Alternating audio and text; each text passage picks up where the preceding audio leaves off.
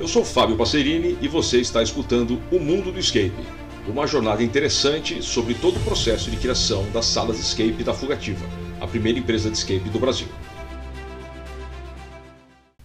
Quando a Fugativa completou um ano, é, nós, pela, pela intensidade de tocar empresa, de montar empresa, eventos, e coisa corporativa, a gente meio que passou em branco, nem percebeu, nem comemorou, nem nada. A gente estava naquela loucura de, de fazer a empresa acontecer, mudando de endereço, desmontando sala, montando sala, então passou, a gente não fez nada. Quando a gente completou dois anos, isso foi abril de 2017, nós, nós consideramos a, a, a, a data que, que abrimos a empresa a primeira semana de abril de 2015, que foi quando nós emitimos a primeira nota fiscal para uma empresa. Porque até então nós estávamos rodando de um meio formal, meio informal, começamos a receber alguns grupos, e aí efetivamente veio uma empresa, eh, trouxe as equipes para fazer uma integração, jogou, emitimos uma nota fiscal, e a partir daquele momento nós, pô, realmente agora a coisa está séria, nós estamos até atendendo clientes corporativos. Então nós, em, em, abril de 2016, não fizemos nada. Em abril de 2017, resolvemos fazer uma comemoração. Uma comemoração tranquila, modesta, divertida, como a gente gosta de fazer as coisas até hoje. E aí nós criamos um, um pequeno jogo, um pocket, né? um jogo num ambiente só, com alguns enigmas, e resolvemos testar duas coisas. E, e as duas nos mostraram que existe um limite é, pelo menos até agora, que eu não consegui transpor. E então são, são duas questões muito, muito interessantes que eu quero abordar aqui nesse episódio. Apesar de não falar de um jogo específico, o jogo era um jogo de acho que cinco etapas e era dentro do, do nosso espaço. Nós montamos uma tenda, colocamos lá uma, uma, um artefato que parecia uma bomba, demos uma, criamos uma cenografia, colocamos um giroflex, colocamos uns barris de, de, lixo tóxico e as pessoas tinham que entrar em, não lembro se era 20 minutos ou meia hora, tinham que desarmar a bomba, certo? Era uma brincadeira, algum cliente insatisfeito, algum concorrente é, mal amado, sei lá, algum concorrente, alguém que não gostava da gente tinha colocado lá para estragar a nossa festa e o objetivo do pessoal era entrar e desarmar aquilo. Como era um jogo gratuito e era um jogo que nós podíamos experimentar algumas coisas, nós fizemos dois testes. O primeiro, fizemos um jogo bem difícil, que é uma coisa que eu gosto, mas em geral não dá muito certo. Nós fizemos um jogo realmente difícil. O jogo era difícil. E nós dizíamos isso, ó, venham, era um pocket, um jogo tenso, um jogo elaborado, complicado, complexo, é difícil o negócio. E aí o pessoal vinha e realmente era difícil. Então, Primeira questão que eu percebi: existe um limite de complexidade que você consegue colocar dentro de uma sala de escape quando existe o fator tempo. Porque quando você coloca uma etapa difícil, é, as pessoas precisam de mais tempo para resolver, precisam de uma certa calma, precisam conseguir se reorganizar, trocar ideias, fazer mais experimentações, fazer mais testes para ver se eles estão no caminho certo. E isso nem sempre condiz com o que se quer oferecer como entretenimento dentro de uma sala de escape. Fazer aqui uma, uma constatação é, muito valiosa para mostrar é, o, o que é um, um enigma difícil, diferente do enigma ruim que as pessoas não resolvem e perdem tempo. Um enigma ruim é um enigma mal feito, é um enigma que não está muito claro o que você tem que fazer, que o, o, o, os quatro pilares de um enigma não estão sendo respeitados. Os quatro pilares de um enigma você tem que encontrar as informações, você precisa organizar essas informações dentro de um padrão coerente que faça sentido. Depois você precisa decodificar as informações dentro do que você organizou e finalmente utilizar isso de alguma forma. Então você tem que encontrar, organizar, decodificar e utilizar. Tendo essa visão, um enigma que respeite essas quatro etapas, que você tenha certeza que você localizou as informações necessárias, depois você tem certeza que você organizou dentro de um padrão coerente que faça sentido. Depois que você conseguiu decodificar e você tem certeza do resultado, você não fica com dúvida. E depois você sabe, nossa, vamos utilizar esta informação naquele local. naquele cadeado, naquele teclado, naquele artefato, não importa.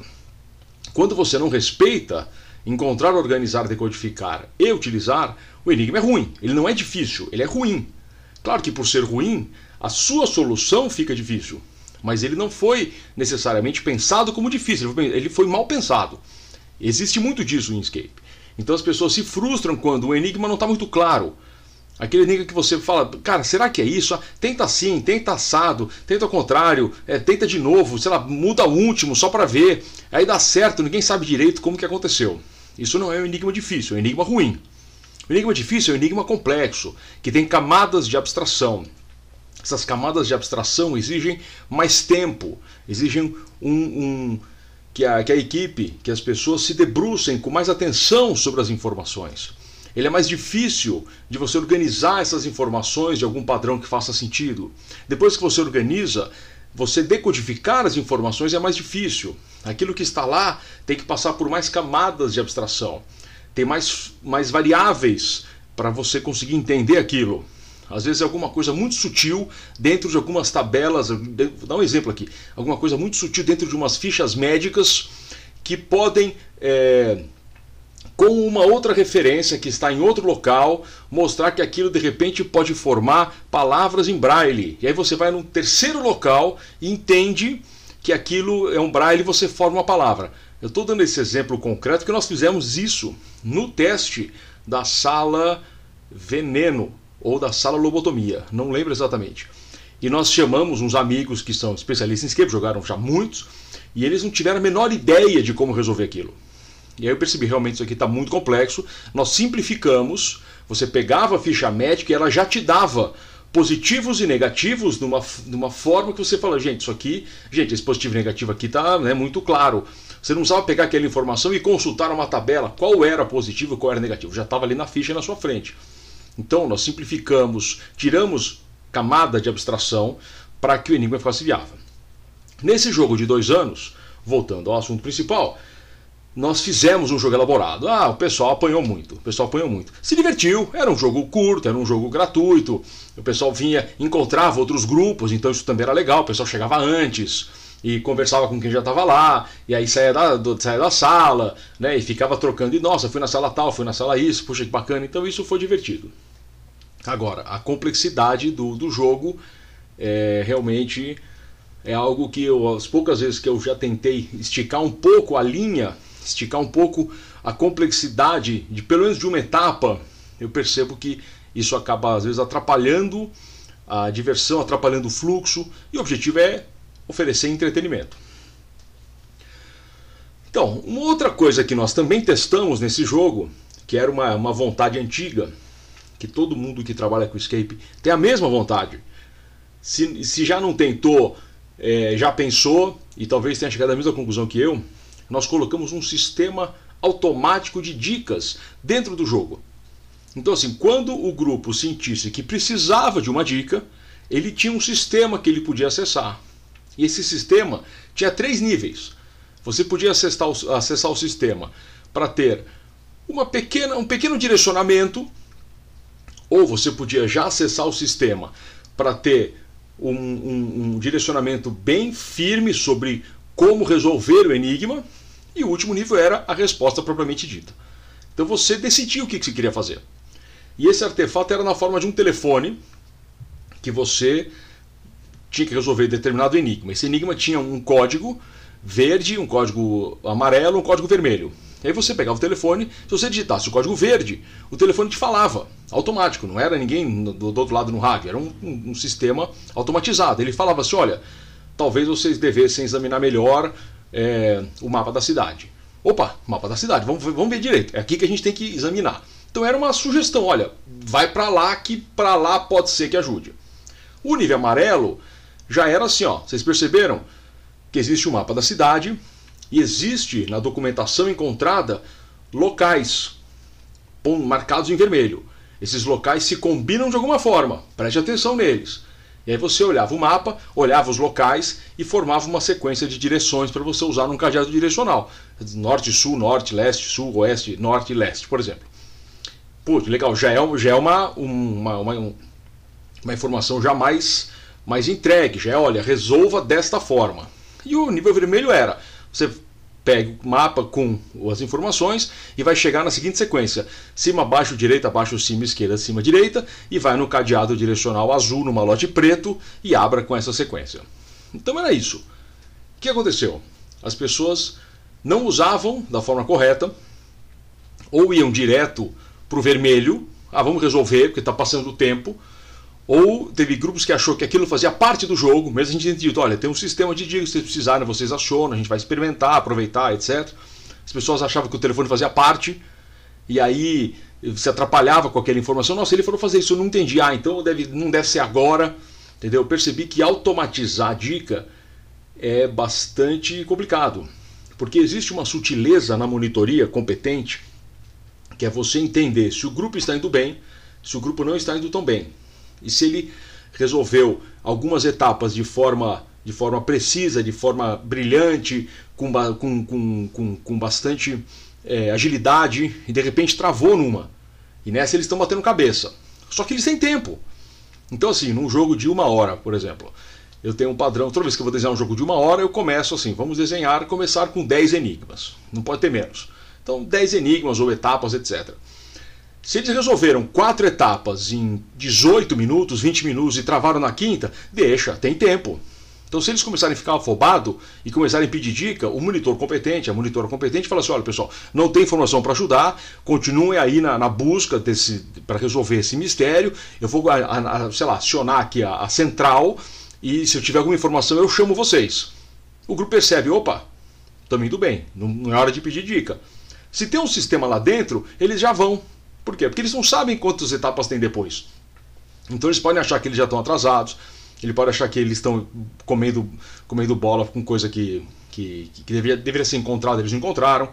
Então, quando você passa para o grupo a responsabilidade de eles acionarem a dica quando eles querem, do jeito que eles querem, ou uma sugestão, ou um direcionamento contundente, ou a resposta, você estraga a diversão deles. E escape é sobre diversão. Escape de entretenimento. Escape corporativo é outra pegada. Mas escape de entretenimento é sobre diversão. Então, você tira o componente diversão, certo?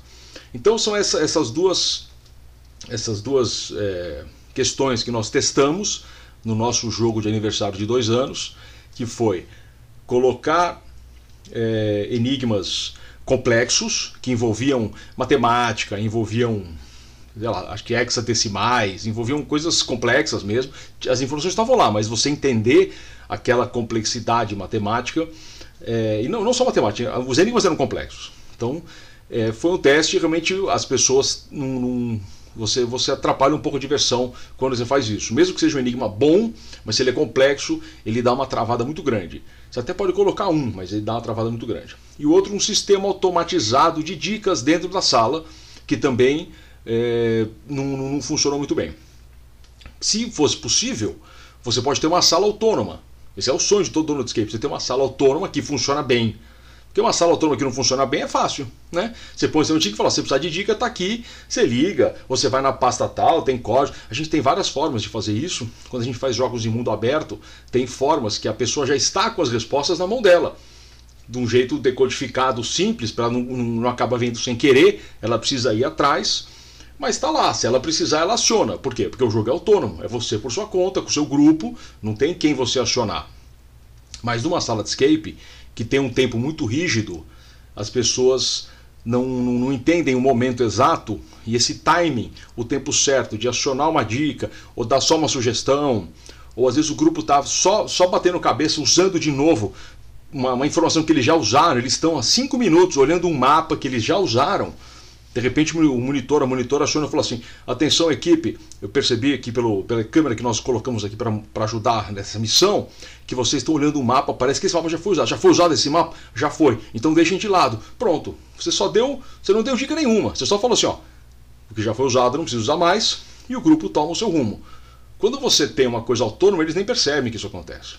Então essas duas questões foram, foram um, um bom aprendizado que existe um limite de complexidade que dá para colocar dentro de uma sala de escape e que você deixar a responsabilidade para pedir dicas totalmente na mão do grupo não é uma boa política.